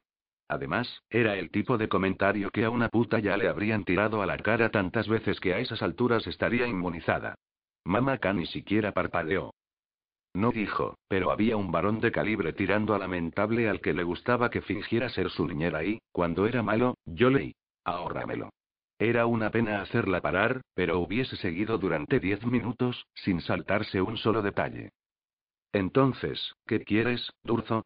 Ahora vuelves a mirarte las manos. En efecto, se las estaba mirando. Wimberé podía sacarle de sus casillas, pero su consejo siempre merecía la pena. Era la persona más perspicaz que conocía, y más lista que él con diferencia. Quiero saber qué hacer, Wimberé. Al cabo de un largo momento de silencio, alzó la vista de sus manos. ¿Sobre el chico? preguntó ella. No creo que valga. Cuando Azod dobló la esquina, Rata estaba sentado en el porche trasero de la ruina que la hermandad llamaba hogar. Le dio un vuelco el corazón al ver al feo muchacho. Rata estaba solo, esperándolo. Hacía girar una espada corta sobre su punta. Las manchas de herrumbre se combinaban en un juego de colores con el centelleo del cuarto menguante sobre el acero. En ese momento, desprevenido, la cara de rata parecía tan mutable como ese acero dando vueltas. En un instante era el monstruo que Azot siempre había conocido, al siguiente un niño asustado y demasiado grande. Azot avanzó arrastrando los pies, más confuso y asustado que tranquilizado por ese atisbo de humanidad. Había visto demasiado. Atravesó el callejón hediondo que la hermandad entera utilizaba como retrete. Ni siquiera se preocupó de mirar dónde pisaba. Se sentía vacío. Cuando alzó la vista, Rata estaba de pie, con su acostumbrada sonrisa cruel en los labios y la herrumbrosa espada apuntada a la garganta de Azot. No sigas, dijo. Azot se estremeció. Rata saludó, y tragó saliva. No te acerques más, ordenó Rata. Tienes una navaja. Dámela. Azot estaba al borde de las lágrimas. Sacó el cuchillo del cinto y lo tendió, con el mango por delante. Por favor, dijo. No quiero morir. Lo siento. Haré lo que quieras, pero no me hagas daño. Rata cogió la navaja. Reconozco que es listo, dijo Durzo. Pero hace falta algo más que inteligencia. Lo has visto por aquí, con todos los demás ratas de hermandad. ¿Tiene ese? Chasqueó los dedos, incapaz de encontrar la palabra. A la mayoría solo los veo en invierno. Duermen en las calles el resto del año. Les doy cobijo, Durzo, no un hogar. Pero lo has visto. Lo he visto. Mamaka nunca lo olvidaría. Wimberé, ¿es astuto? Rata se guardó la navaja al cinto y cacheó a Azot. No encontró más armas. Su miedo se disolvió y dejó solo júbilo. ¿Que no te haga daño? preguntó. Le dio un bofetón a Azot con el dorso de la mano. Era casi ridículo. Azot salió prácticamente volando por la fuerza del golpe. Cayó cuán largo era sobre la tierra y se levantó poco a poco, sangrando por las manos y las rodillas. ¡Qué pequeño es! ¿Cómo pude temer a esto en algún momento? Los ojos de Azod destilaban miedo. Lloraba y gimoteaba en la oscuridad con un hilo de voz. Voy a tener que hacerte daño, Azod dijo Rata. Me has obligado. Yo no quería que esto acabara así. Te quería conmigo. Era demasiado fácil. Azot había vuelto a la hermandad ya destruido. A Rata no le gustaba. Quería hacer algo que sellase la humillación. Dio un paso adelante y agarró al mocoso por el pelo. Lo puso de rodillas de un tirón, regodeándose en los débiles grititos de dolor. Le debía a Neu lo que vendría a continuación. A Rata no le gustaban los chicos en especial, no más que las chicas. No veía mucha diferencia. Sin embargo, jamás habría considerado aquello como un arma si Ned no le hubiese explicado hasta qué punto quebrantaba el ánimo de una persona que la forzasen. Se había convertido en una de sus tácticas favoritas. Cualquiera podía asustar a una chica, pero los varones de la hermandad le temían más de lo que habían temido jamás a nadie. Miraban a Bim, W.S., Podo Harley se encogían. Además, cuanto más lo hacía, más lo excitaba. La mera visión de Azot en el momento, de rodillas, con los ojos abiertos de miedo, le provocaba un cosquilleo en la entrepierna. No había nada como ver elevarse el fuego del desafío para después, con rapidez o a lo largo de muchas noches, apagarse, prender de nuevo y morir para siempre. Un ejecutor tiene que perderse a sí mismo, dijo Durzo. No, abandonarse. Para ser un asesino perfecto, debe llevar la piel perfecta para cada muerte. Wimberé, lo entiendes, ¿verdad? Ella volvió a cruzar sus largas piernas. Entender es lo que distingue a las cortesanas de las putas. Yo me meto en la piel de cada hombre que pasa por mi puerta. Si conozco a un hombre, sé cómo complacerle. Sé cómo manipularlo para que intente comprar mi amor y compita con los demás que intentan lo mismo, pero sin tenerles celos. Un ejecutor tiene que conocer así a sus murientes, dijo Durzo. ¿Y no crees que Azot pueda hacerlo? No, no. Creo que puede, respondió Durzo. Pero después de conocer de ese modo a un hombre o una mujer, después de ponerte en su piel y recorrer con ella un buen trecho, no puedes evitar amarlo sí. Pero no es amor verdadero, dijo Wimberley con voz queda. Y el momento en que los amas es cuando un ejecutor debe matar.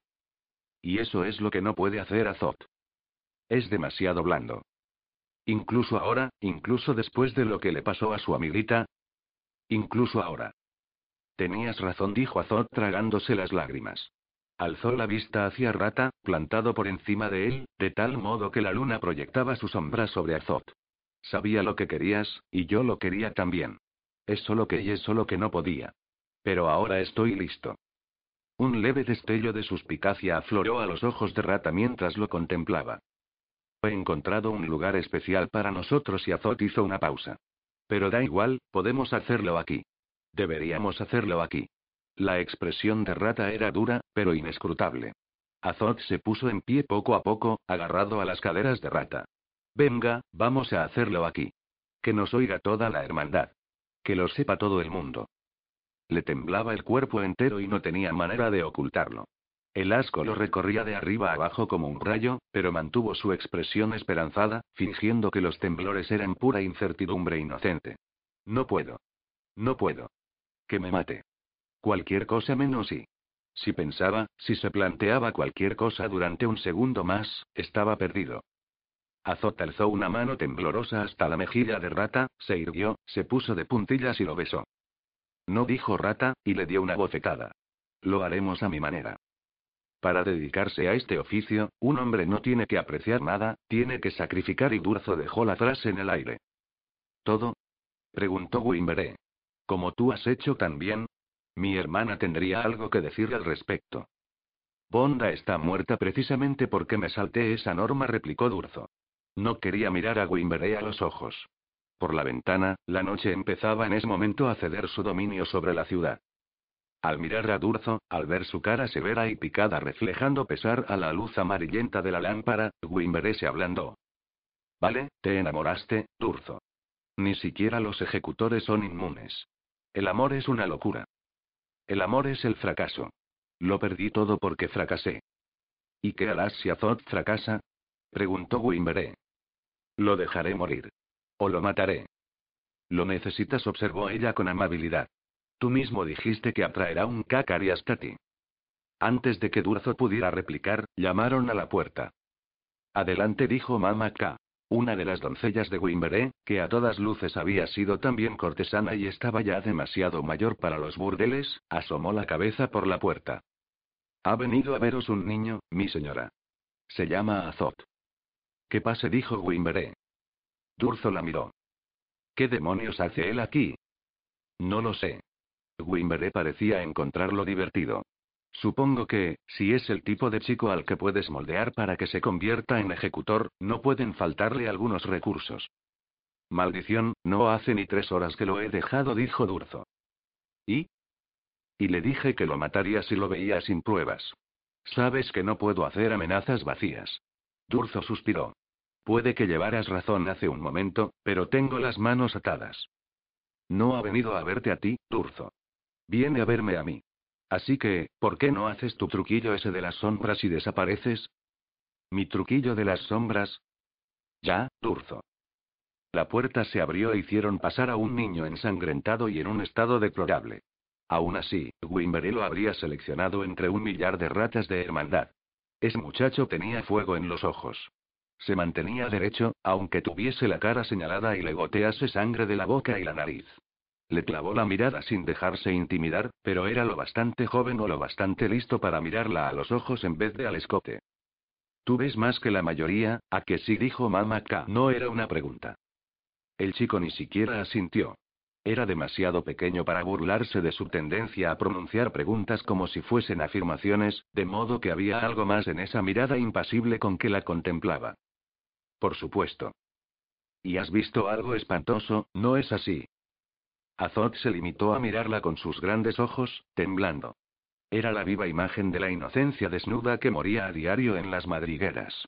Despertó en ella algo que creía muerto hacía tiempo. No hacían falta palabras. Supo que podría ofrecer al chico los brazos de una madre, el abrazo de una madre, un lugar seguro. Podría ofrecerle refugio, incluso a ese hijo de las madrigueras, al que probablemente jamás en la vida habían abrazado. Una mirada dulce, una caricia en la mejilla y una palabra, y se vendría abajo llorando entre sus brazos. ¿Y qué hará Durzo? Bonda apenas llevaba muerta tres meses. Durzo había perdido más que una amante cuando ella murió, y Wimbere no sabía si llegaría a recuperarse alguna vez. ¿Entenderá que las lágrimas de Azot no lo vuelven débil? Para ser sincera consigo misma, Wimbere sabía que abrazar a Azot no sería justo para el chico. No recordaba la última vez que había abrazado a alguien que no le hubiese pagado por tal privilegio.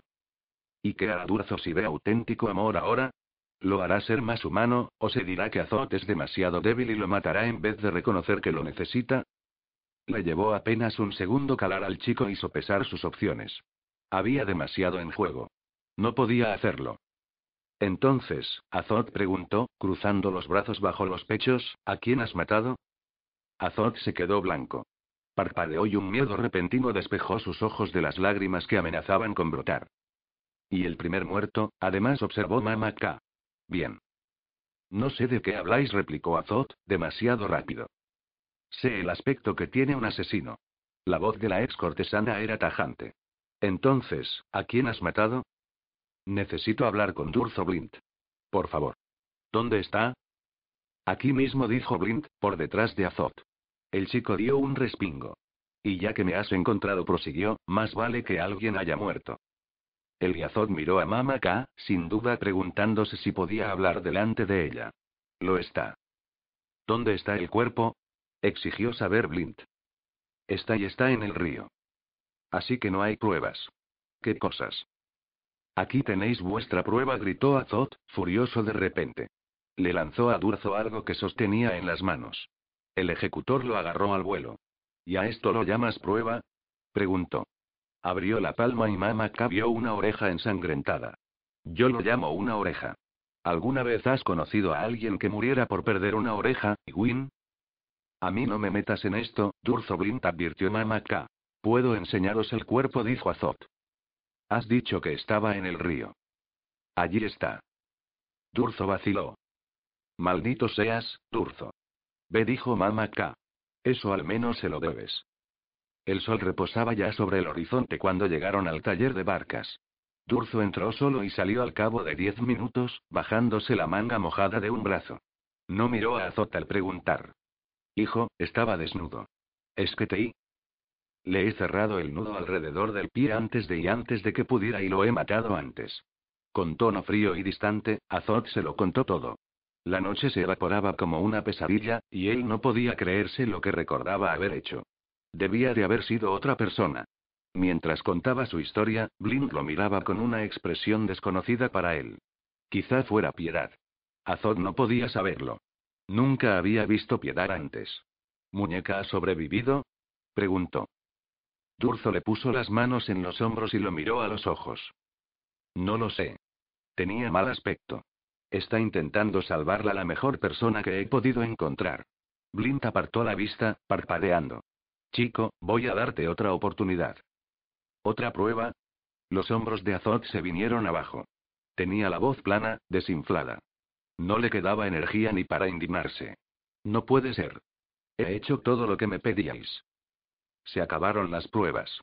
Te doy otra oportunidad de echarte atrás. Has hecho todo lo que te pedí. Pero esta no es la vida que quieres. ¿Quieres salir de las calles? Te daré una bolsa de plata y te buscaré un puesto de aprendiz con un flechero o un herborista en la orilla del este. Pero si vienes conmigo, renuncias a todo lo demás. En cuanto te metas en este trabajo, no volverás a ser el mismo. Estarás solo. Serás diferente. Siempre. Y eso no es lo peor. No intento asustarte. Bueno, a lo mejor sí. Pero no exagero, no te miento. Lo peor, chico, es lo siguiente. Las relaciones son sogas. El amor es un nudo corredizo. Si vienes conmigo, tienes que renunciar al amor. ¿Sabes lo que eso significa? Azot negó con la cabeza. Significa que puedes tirarte a todas las mujeres que quieras, pero jamás podrás querer a ninguna. No te permitiré que te eches a perder por una chica. Durzo elevó la voz con violencia al pronunciar las últimas palabras. Sus manos eran garras clavadas en los hombros de Azot, sus ojos los de un depredador. ¿Lo entiendes? ¿Qué pasa con muñeca? preguntó Azot. Debía de estar cansado. Supo que mencionarla era un error antes de terminar la pregunta. ¿Qué tienes? ¿Diez? ¿Once años? ¿Crees que la amas? No. Demasiado tarde. Te haré saber si sobrevive, pero, si vienes conmigo, Azot, nunca volverás a hablar con ella. ¿Lo entiendes? Si te haces aprendiz del flechero o del herborista, podrás verla tanto como quieras. Por favor, chico. Acepta. Podría ser tu última oportunidad de ser feliz. ¿Feliz? Lo que quiero es no tener miedo nunca más. Blind no tenía miedo. La gente lo temía a él. Su nombre se pronunciaba en voz baja y sobrecogida. Si me sigues ahora, dijo Blind, por los ángeles de la noche que me pertenecerás del todo. Una vez empecemos, llegarás a ser un ejecutor o morirás en el intento. El sacaje no puede permitirse hacerlo de otra manera. La otra opción es quedarte aquí, y dentro de un par de días te encontraré y te llevaré con tu nuevo maestro. Blind se irguió y se frotó las manos todavía mojadas como si se las lavara del asunto. Dio media vuelta bruscamente y echó a andar con paso firme hacia las sombras de un callejón. Azot salió de la cavidad de la pared donde había estado y miró calle abajo hacia la casa de la hermandad, que estaba a cien pasos de distancia. Quizá ya no necesitaba irse con Blind. Había matado a Rata. A lo mejor podía volver y todo saldría bien. ¿Volver a qué? Sigo siendo demasiado pequeño para ser jefe de la hermandad. Halaliel sigue muriéndose. Harley y Muñeca seguían mutilados. No habría ningún recibimiento de héroe para Azot. Roto algún otro mayor tomaría las riendas de la hermandad, y Azot volvería a tener miedo, como si nada hubiera pasado. Pero él me prometió aceptarme como aprendiz. Sí, lo había prometido, pero todo el mundo sabía que los adultos no eran de fiar. Blind seguía confundiéndolo. No le gustaba el tono con que hablaba de muñeca, pero Azot acababa de ver algo nuevo en el ejecutor. Había una parte de él que no era indiferente. Había una parte del legendario asesino que deseaba lo mejor para Azot. El chico no creía que Muñeca no valiese nada solo porque ya no era hermosa. No estaba seguro de poder volver a matar. No sabía qué le haría Blind ni por qué. Sin embargo, fuera lo que fuese lo que había visto en el ejecutor, era mucho más precioso para Azot que todas sus dudas. Calle abajo, Jaro salió del edificio de la hermandad. Vio a Azote, incluso a tanta distancia, este distinguió que sonreía, con los dientes blancos brillantes sobre su piel la desiana. Por la sangre en el porche de atrás y la ausencia de rata, debían de haber adivinado que estaba muerto. Jaro lo saludó con la mano y empezó a caminar a toda prisa hacia él bajo la deslumbrante luz del sol. Azot dio la espalda a su mejor amigo y se sumió en el abrazo de las sombras. Capítulo 12. Bienvenido al hogar. La voz del maestro Blind rezumaba sarcasmo, pero Azot no lo percibió. La palabra hogar resonaba con magia. Nunca había tenido uno. La casa de Durzo Blind estaba escondida en lo más recóndito de las madrigueras, bajo las ruinas de un viejo templo. Azot la observó maravillado. Desde fuera parecía que allí no hubiese nada, pero Blind tenía varias habitaciones, ninguna de ellas pequeña. Aquí aprenderás a luchar, dijo Blind, corriendo, descorriendo y volviendo a correr cada uno de los tres cerrojos de la puerta.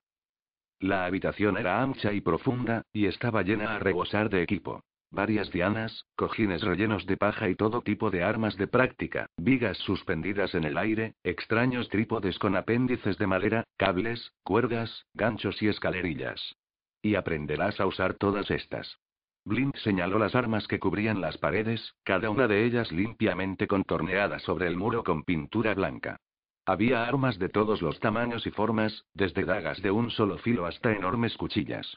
Hojas rectas o curvadas, de uno o dos filos, de una o dos manos, de diferentes colores y tipos de acero. Espadas con ganchos, muescas y puntas.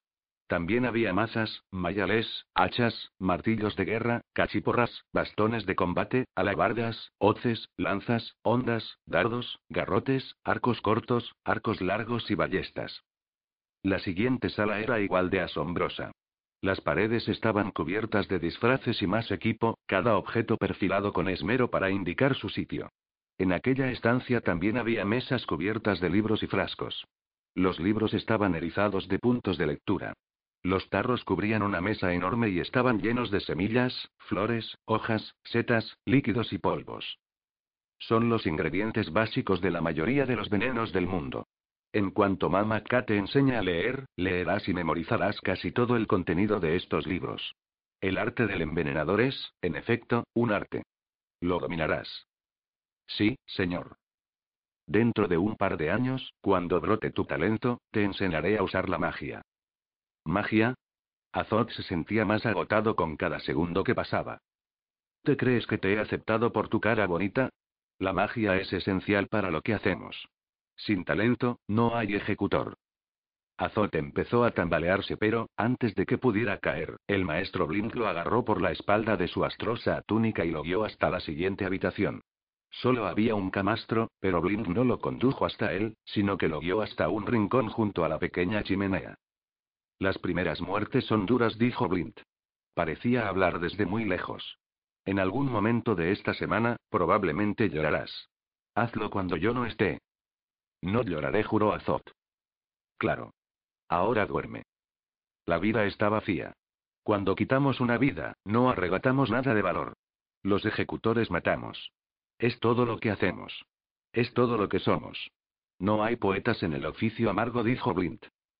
Debía de haber salido mientras Azot dormía, porque en ese momento el chico sostenía una espada lo bastante pequeña para un niño de 11 años. Se sentía torpe. Ahora, atácame, ordenó Blint. ¿Qué? Blink le atizó en la cabeza con la parte plana de su espada. Yo doy las órdenes. Tú obedeces. Nada de vacilaciones. ¿Entendido? Sí, señor.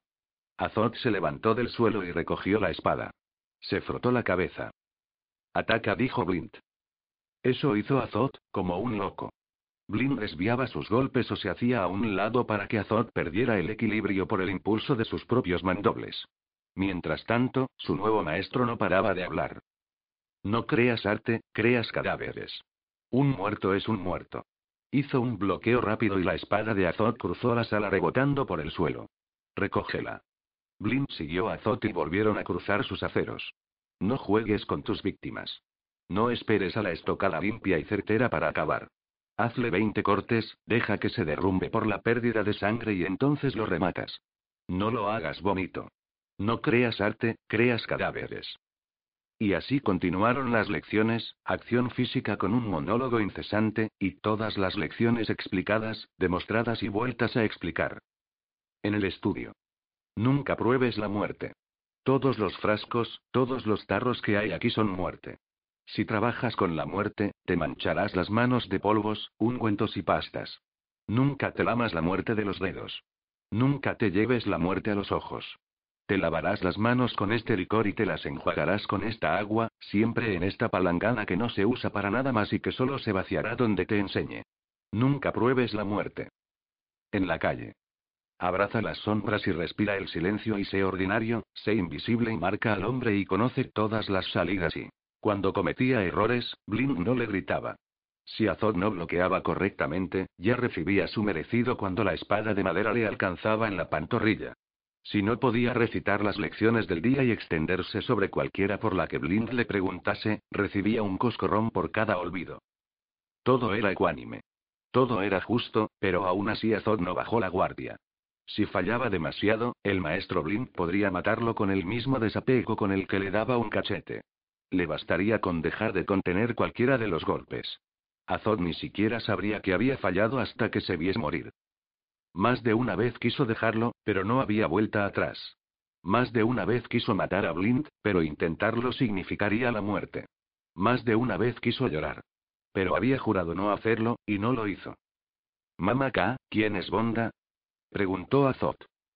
Tras las lecciones de lectura, Mamá se tomaba una taza de ota y antes de que empezaran con la política, la historia y la etiqueta cortesana. Después de entrenar con Blin toda la mañana, Azot estudiaba con ella por las tardes. Estaba agotado y dolorido todo el tiempo, pero dormía como un tronco todas las noches y se despertaba calentito, no temblando. La voz insidiosa del hambre y la debilidad que conllevaba eran solo un recuerdo. Nunca se quejaba. Si lo hiciera, tal vez lo obligarían a volver. Mama no respondió enseguida. Es una pregunta muy delicada. ¿Significa eso que no me lo contaréis? Significa que no quiero.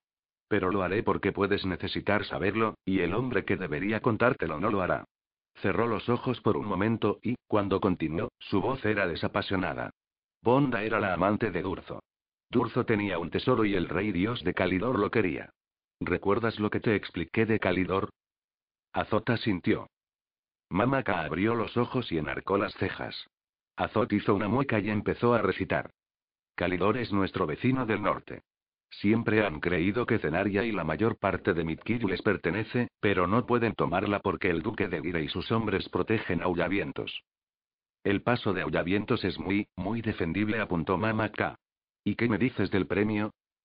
Al ver que Azot la miraba sin comprender, Mama se explicó. Calidor podría tomar la ruta larga y rodear las montañas, pero no lo hace porque y. Porque en el fondo no valemos la pena, y aquí el Sakaje lo gobierna todo.